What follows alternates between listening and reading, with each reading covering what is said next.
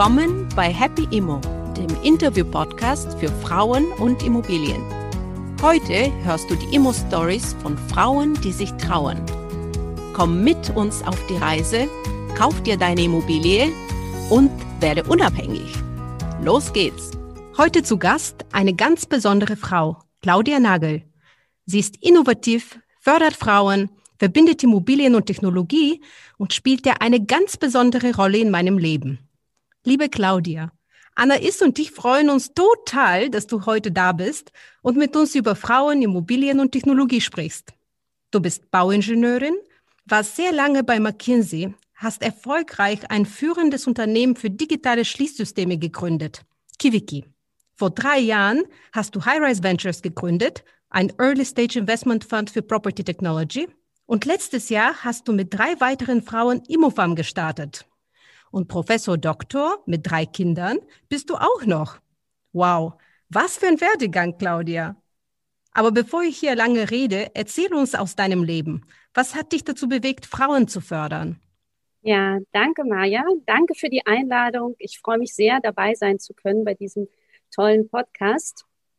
Ja, was hat mich äh, bewegt, Frauen zu fördern? Ich glaube, ganz oft ist es so, dass man äh, tatsächlich in der Kindheit startet und dort seine Beweggründe findet. Bei mir war es so, ähm, dass in meiner Familie eigentlich keine tradierten Muster vorherrschten, ich die aber draußen in der Welt schon wahrgenommen habe. Und ein Schlüsselerlebnis war eigentlich ähm, in einem Ferienhotel. Äh, da war ich ungefähr so zwölf Jahre alt gab es äh, Kinderanimation, würde man das heute nennen, und da gab es Luftgewehrschießen. Und ich fand Luftgewehrschießen ganz spannend und wollte das äh, ausprobieren. Ehrlicherweise, ich kann es schon ein bisschen von meinem Opa und äh, habe mich dort angemeldet und alle haben mich ganz komisch angeschaut. Wie kann man denn als Mädchen Luftgewehrschießen toll finden?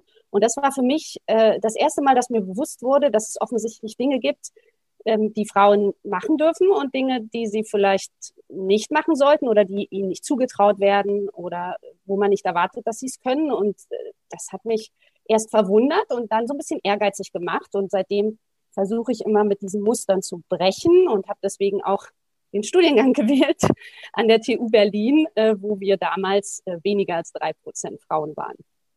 Oh wow, das ist echt unglaublich. Das kann ich mir gar nicht vorstellen. Was treibt dich heute so stark an, Frauen zu unterstützen, Claudia?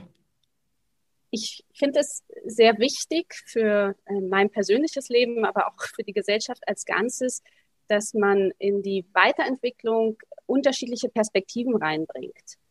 Äh, da geht es für mich um gesellschaftliche Teilhabe. Und diese Teilhabe ähm, ist auch dort wichtig, wo ich finde, dass sich alle einbringen, egal welches Geschlecht sie haben, welchen Werdegang, welchen Hintergrund, welche Nationalität, welche Kultur. Und jetzt ist es nun mal so, ne, das wird oft gesagt, ähm, Frauen sind ein großer Teil der Gesellschaft und äh, sind komplett unterrepräsentiert in vielen Bereichen. Ähm, das gilt auch in einigen Bereichen für die Männer, keine Frage. Ähm, auch die muss man angehen. Ich selbst bin viel im Hightech-Bereich unterwegs, die letzten 20 Jahre jetzt bei digitaler Innovation. Wir gestalten hier die Welt und die Prozesse von morgen. Und aus meiner Sicht nehmen, machen da Frauen viel zu wenig mit, ja, spielen viel zu wenig eine Rolle. Und das müssen wir ändern, weil ich bin davon überzeugt, dass das Ergebnis für alle, für Frauen und Männer und ähm, alle Gender ähm, besser wird am Ende des Tages, äh, vielfältiger und ähm, spannender für uns alle. Frauen könnten es auch irgendwie leichter haben aktuell. Aus deiner Erfahrung und deiner beruflichen Welt, wo haben es Frauen am schwersten und was rätst du denen tagtäglich? Ja, ähm, ich bin ja im Hightech-Bereich unterwegs, wie gesagt, und auch in der Immobilienbranche. Und beides sind Sektoren, wo es wenig Frauen gibt und äh, die wenigen Frauen auch wirklich kämpfen mit der Wahrnehmung, mit ihrer Arbeit, mit der Sichtbarkeit. Und deswegen äh, versuche ich immer sehr stark einfach drei Dinge zu tun, um ähm, da voranzukommen, gemeinsam und einen Unterschied zu machen. Ähm, das erste ist Visibilität geben. Also tatsächlich immer dann, wenn ich gefragt werde, in äh, verschiedenen äh, Bereichen für eine Konferenz, auf einem Panel, hast du nicht eine Idee für eine Speakerin, ähm, dass ich die Frauen aus meinem Netzwerk ähm, dort nenne und fördere, aber gleichzeitig auch Frauen so ein bisschen anstupse und sage, guck mal, du brauchst mehr Visibilität, äh, magst du nicht äh, zu dem oder dem Thema ähm, dich positionieren, auch öffentlich ähm, und das machen. Was ich auch im letzten Jahr viel gemacht habe, ist tatsächlich, wenn ich Konferenzeinladungen gekriegt habe, wo nur Männer waren, das passiert ja manchmal noch, dass ich bewusst die Organisatoren angeschrieben habe und gesagt, das kann doch nicht wahr sein. Ähm, ihr könnt gerne eine Liste von mir haben, wen ihr das nächste Mal als exzellente Speaker kriegt. Das zweite für mich ist ermutigen. Ja, das spielt auch so ein bisschen in das erste rein. Also ähm, Frauen in meinem Umfeld zu beobachten und zu sehen, was, was können die gut und ermutigen, den nächsten Schritt zu tun ermutigen, auch ähm, Risiko einzugehen, ähm, mal etwas zu wagen. Ja, weil das haben ja auch viele Studien gezeigt, dass Frauen ein bisschen vorsichtiger sind. Da kommen wir vielleicht nachher beim Thema Immobilieninvestitionen auch noch dazu. Und das Dritte ist ähm, Teilhabe einfordern. Also tatsächlich darauf aufmerksam machen in verschiedenen Kreisen, wenn Frauen nicht genug gehört werden oder wenn, wie schon eingangs gesagt, Frauen einfach gar nicht dabei sind. Ja, und dann auch die Männer darauf ansprechen und sagen, äh, schaut mal her, ähm, das wollen wir ändern, aber auch Frauen unterstützen, die diese Teilhabe bewusst einfordern. Das sind eigentlich so die drei praktischen Dinge, ähm, die ich im Leben täglich tue. Das finde ich auch ganz toll von dir und äh, da spielen wir uns den Ball auch ganz gut zu. Und ich finde, es ist super spannend, dass du dir von allen Branchen auch die härteste ausgesucht hast, Bau und Immobilien. Wie kam es dazu? Ja, ich habe als äh, junge Frau überlegt äh, beim Thema Studiengang, wo kann man eigentlich etwas schaffen, was ähm, bleibt. Ja, ich glaube, das ist etwas, was viele antreibt, so diese Sinnfrage. Und ich kam dann relativ schnell, weil ich gerne auch Mathe mochte und Physik und etwas Technisches machen wollte, auf das Thema Bauen, weil Gebäude äh, werden geschaffen äh, einmal für den Nutzer, also sie stiften sehr, wenn sie richtig geschaffen wurden, sehr direkt Sinn für viele Menschen, weil wir 90 Prozent unserer Zeit in Gebäuden verbringen und gleichzeitig haben sie eine lange Lebensdauer. Manche Gebäude haben eine sehr lange Lebensdauer. Wir wissen, es gibt einige, die sind 2000 Jahre alt oder länger, aber selbst Gebäude, die ähm, nicht so eine lange Lebensdauer haben, überdauern auf alle Fälle das eigene Leben und so schafft man etwas für die Zukunft und das hat mich immer fasziniert. Auch die Frage, wie schafft man etwas, was in der nächsten Generation noch sinn, sinnhaft ist und einen positiven Beitrag leistet. Du selbst hast auch Immobilien. Wann hast du angefangen, in Immobilien zu investieren und warum? Und was haben dir an sich Immobilieninvestitionen ermöglicht? Mhm. Ich habe sehr klassisch angefangen zu investieren in äh, eine Eigentumswohnung für die Eigennutzung. Das war, als ich gerade meinen ersten Job hatte, in Berlin war, äh, ich schon zum Studium gelandet und wollte dann in der Stadt auch bleiben, war mir sicher, dass ich da noch einige Jahre sein werde und dann habe ich ähm, mit meinem damaligen Freund gemeinsam eine Eigentumswohnung gekauft, die wir dann genutzt haben. Und dann sind wir, glaube ich, auch sehr klassisch dem Weg weitergefolgt und haben die irgendwann wieder verkauft und ein, ein Haus gebaut, ähm, was wir nutzen. Und erst äh, später, äh, so vor ungefähr äh, zehn Jahren, haben wir dann angefangen oder hatte ich mich auch dafür interessiert, Wohnungen als Anlage zu kaufen und habe dann nochmal ähm, ja, nachgelegt sozusagen und eine kleinere Eigentumswohnung gekauft, um sie für die Altersvorsorge vorzusehen. Ähm, erzähl doch, Claudia, von deiner ersten Wohnung. Das ist doch ja super spannend. Wie alt warst du, als du die gekauft hast? Bei der ersten Wohnung war ich 27 und ich hatte damals mit meinem Freund schon so zwei Jahre in Berlin geschaut. Ähm, es wurde gerade alles teurer, wie es in Berlin immer teurer wurde. Wir haben sehr ähm, auch schon so ein bisschen verzweifelt gesucht und haben uns dann umgeschaut nach Sonderfällen, ja, Wohnungen, die vielleicht nicht so eindeutig äh, sind und haben dann eine Wohnung gefunden in Moabit. Ich liebe diesen Bezirk sehr. Wir wohnen auch heute noch dort. Ähm, da war die Eigentumsfrage nicht eindeutig geklärt. Und ähm, die Wohnung war in einer Insolvenzmasse. Und deswegen gab es jetzt nicht so viele äh, Käufer und Interessenten. Und äh, ich habe mich dann in dieses Thema reingearbeitet. Welche Risiken gibt es da eigentlich? Wie kann ich die abfedern? Ähm, habe am Ende mit der Insolvenzverwalterin einen recht umfassenden Vertrag darüber geschlossen, weil mir ganz wichtig war, dass wir nicht in ein äh, finanzielles Risiko gehen. Und der Vertrag war dann, sah dann so aus, dass wenn wir nicht Eigentümer dieser Wohnung werden könnten, was sich erst später herausstellen würde, wird der Vertrag rückabgewickelt und solange dürfen wir aber kostenfrei in der Wohnung wohnen und müssen nie Miete zahlen. Und im besten Falle gehört uns die Wohnung dann äh, irgendwann zu einem günstigen Preis. Und das hat auch alles geklappt am Ende. Ähm, da waren wir sehr, sehr glücklich. Und seitdem bin ich auch so ein bisschen, ähm, ja, Fan davon, auch kompliziertere Sachen anzugehen, weil es natürlich dort ein größeres Upside gibt. Ja, das kann, da kann ich dir zustimmen. Auf jeden Fall bei komplexen Transaktionen oder Käufen ist die Rendite gewöhnlich besser. Claudia, erklär uns, wie kommt man an so eine Insolvenzmasse und so guten Renditen und was ist dabei wirklich wichtig? Ja, Immobilien aus Insolvenzmassen findet man auf dem ganz normalen Weg im Internet. Ähm, einerseits werden die über Maklerhäuser angeboten geboten. Da muss man ein bisschen vorsichtig sein, weil dann Maklergebühr anfällt. Oder auch über Portale, die extra ähm, Insolvenzen auflisten und Zwangsversteigerungen. Dann ist man allerdings schon in der Zwangsversteigerung. Ähm, ein dritter Weg ist tatsächlich, ähm, dass der Insolvenzverwalter den Immobilienmakler beauftragt, ähm, das ganz normal zu inserieren. So war es bei uns damals. Ähm, und dann der Insolvenzverwalter auch die Maklergebühr übernimmt. Also auf den üblichen Portalen kann man da durchaus fündig werden. Und was war das Wichtigste dann, aus, als du aus der Insolvenzmasse gekauft hast? Das Wichtigste ist sicherzustellen, dass man die Immobilie lastenfrei übernimmt. Ähm, das heißt, dass man nicht noch irgendwelche bestehenden Kredite tilgen muss, ähm, weil die meisten Immobilien sind zum Teil fremdfinanziert über Banken. Manchmal wird auch umgeschuldet auf die nächste Bank nach zehn Jahren. Und diese Kredite stehen im Grundbuch, die sind auch eingetragen. Manche von denen haben noch Bestand, manche sind schon komplett abgezahlt. Und wenn man jetzt ein Kaufinteressent ist, muss man sich genau damit beschäftigen, sicherzustellen, ähm, dass äh, was der Status dieser einzelnen Kredite ist und falls da noch Darlehen offen sind, dass man diese nicht übernimmt. Also lastenfrei das Ganze kauft. Hm, ganz schon mutig, finde ich. Und hättest du dir noch was gewünscht oder hätte dir noch etwas geholfen jetzt bei der Suche damals oder bei deiner ersten Transaktion?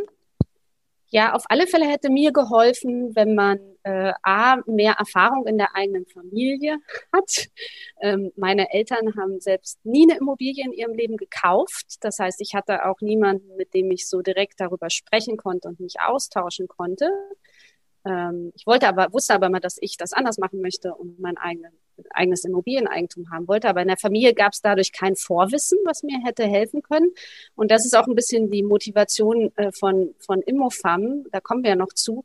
Aber mir hätte tatsächlich eine Plattform geholfen, wo ich mich hätte austauschen können, sehr offen zu all meinen Fragen. Ähm, weil es gibt zwar jede Menge Bücher, jetzt Blogs, damals gab es noch nicht ganz so viele Blogs im Internet, ähm, aber diese ganz persönlichen Unsicherheiten und, und Ängste, die man vielleicht hat beim ersten Immobilienkauf, die zu beantworten, da hilft der persönliche Austausch halt mehr. Deswegen braucht man Gleichgesinnte, mit denen man sich austauschen kann. Ja, das finden wir auch und deswegen machen wir auch bei uns bei Happy Immo ein Webinar dazu und haben auch so eine Plattform, wo man sich austauschen kann im Club. Das ist auch ein, eine tolle Sache. Ähm, was würdest du, weil du hast jetzt so, du hast noch einige Immobilien gekauft nach deiner ersten Eigentumswohnung. Ähm, was würdest du unseren Zuhörerinnen raten auf ihrem Weg? Was sind so die Top drei wichtigsten Dinge, die sie beachten sollten, wenn sie eine Immobilie kaufen? Ich glaube, man sollte für sich als erstes entscheiden, warum man die Immobilie kauft, ähm, zu welchem Zweck das ist ganz wichtig. Ich zum Beispiel ähm, kaufe Immobilien aus zwei Gründen. Entweder, weil ich sie selbst nutzen möchte ähm, oder halt für die Altersvorsorge. Äh, ich kaufe aber zum Beispiel keine Immobilien, um sie dann wieder zu verkaufen. Also es ist ganz wichtig zu wissen, warum kauft man sie eigentlich, was will man damit bezwecken. Ähm, da sollte man sich mit besch beschäftigen, damit man weiß, was man möchte. Ähm, das ist, glaube ich, das Erste. Das Zweite ist, das äh, Thema Immobilien ist ja ein sehr langfristiges Thema. Ähm, ich bin ein Mensch, der gerne plant. Ähm, deswegen ja, macht mir das Spaß, mich da rein zu projizieren. Wie sieht mein Leben in drei Jahren aus oder fünf Jahren aus oder auch mal in zehn Jahren? Wenn man ja nicht gerne plant, glaube ich, sollte man sich Hilfe holen beim Thema Immobilieninvestitionen und äh, sich einen Sparring-Partner suchen, der gerne plant oder der einen da so ein bisschen hilft, diese mittel- bis langfristige Perspektive einzunehmen.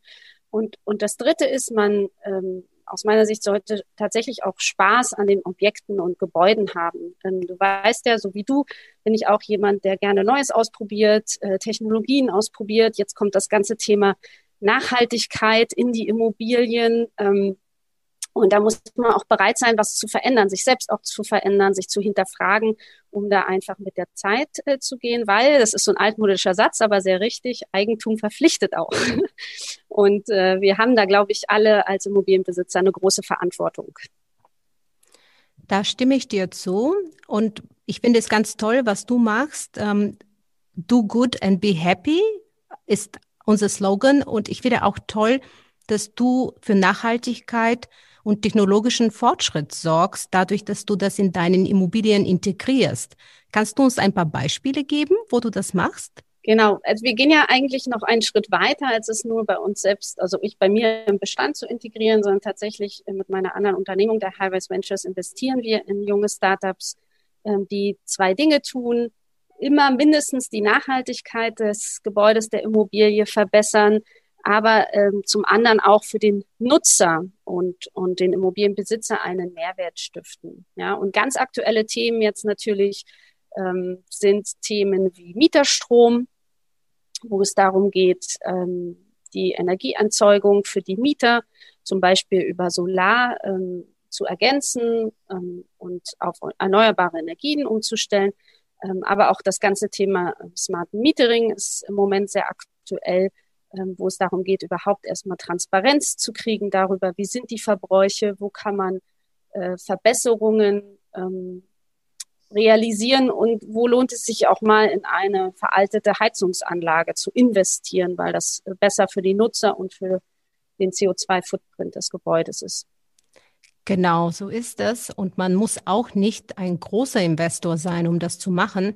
Es reicht auch, eine Wohnung zu haben und man kann schon Smart Metering einbauen oder sogar Solar auf den Balkons ist ja auch jetzt ein neuer Trend.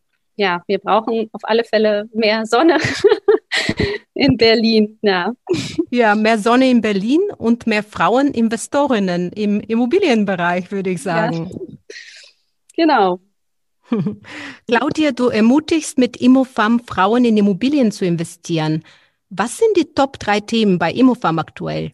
Ja, bei Immofam versuchen wir drei Themen miteinander zu verbinden und in Einklang zu bringen. Das erste Thema ist, Frauen an Investments in Immobilien heranzuführen. Das machen wir über das klassische genossenschaftliche Modell, ähm, wo wir Genossinnen finden, die vielleicht noch gar keine Berührung hatten mit dem Thema Investitionen in Immobilien und äh, die über diese Genossenschaft äh, Teile an Immobilien erwerben. Ähm, der zweite Hebel ist dann, dass wir mit dieser Genossenschaft äh, Frauen Wohnraum bieten, weil wir auch sehen, dass gerade in fortgeschrittenen Lebensphasen Frauen oft schwieriger Zugang zu Wohnraum haben. Wir sehen, viele Innenstädte sind sehr umkämpft mittlerweile. Und äh, wie auch in einem klassischen Genossenschaftsmodell haben unsere Genossinnen Priorität beim Wohnraum. Und das Dritte ist äh, tatsächlich das Thema Öffentlichkeitsarbeit im Sinne von darauf aufmerksam machen, dass für äh, Frauen das Thema Immobilieninvestments äh, noch nicht so äh, besetzt ist, wie es sein sollte, weil wir reden alle über den Gender Pay Gap aber keiner redet über den, äh, die Vermögenslücke oder die Immobilieninvestitionslücke, ja, die natürlich sich dann in späteren Lebensjahren niederschlägt, wenn man nicht frühzeitig anfängt zu investieren. Und diese drei Themen ähm, bespielen wir und wollen damit einen kleinen Beitrag leisten, um auch hier äh, für mehr Inklusion zu sorgen. Das finden wir ganz toll, was ihr macht. Und ähm, die Anna Is, sie ist ja bei euch im Aufsichtsrat unterstützt das Thema auch sehr stark. Cool, liebe Claudia. Es ist sehr, sehr inspirierend, dich hier bei Happy Immo dabei zu haben. Sag uns doch zum Abschluss deine Immo-Vision. Wo siehst du dich in zehn Jahren? In zehn Jahren ist mein Ziel, also nicht, es sind nicht mal mehr, mehr zehn Jahre, es sind nur sieben Jahre. In sieben Jahren ist mein Ziel, äh, von einem passiven Einkommen ähm, leben zu können, was zum Teil auch aus Immobilien kommt. Ähm, meine Kinder haben dann hoffentlich alle ihr Abitur oder einen anderen Schulabschluss. Das Abitur ist jetzt gar nicht so wichtig. Ja, sie haben einen Schulabschluss und ich möchte dann äh, um die Welt reisen, so dass wieder geht ähm, und äh, tatsächlich in einem ja, Wohnmobil unterwegs sein. Also von der Immobilie wieder zur Mobilität aufbrechen. Ähm, ja, und das ist das, was ich mir verwirklichen möchte. Ähm, insgesamt für die Immobilienwirtschaft ähm, wo ich auch sehr viel unterwegs bin und aktiv bin, wünsche ich mir natürlich, dass wir es schaffen, in den nächsten zehn Jahren eine deutliche Trendwende hin zu mehr Nachhaltigkeit hinzukriegen, weil das einfach wahnsinnig wichtig ist ähm, für unseren Planeten als Ganzes, damit er schön bleibt und wir ihn bereisen können. Mhm. Super, vielen Dank, dass du da warst und wir freuen uns, dich dabei zu begleiten bei deiner Immovision und zu sehen, wo du überall hinreist. Ja, vielen Dank, Maja, und weiterhin viel Freude beim Happy Immo Podcast. Danke, Claudia.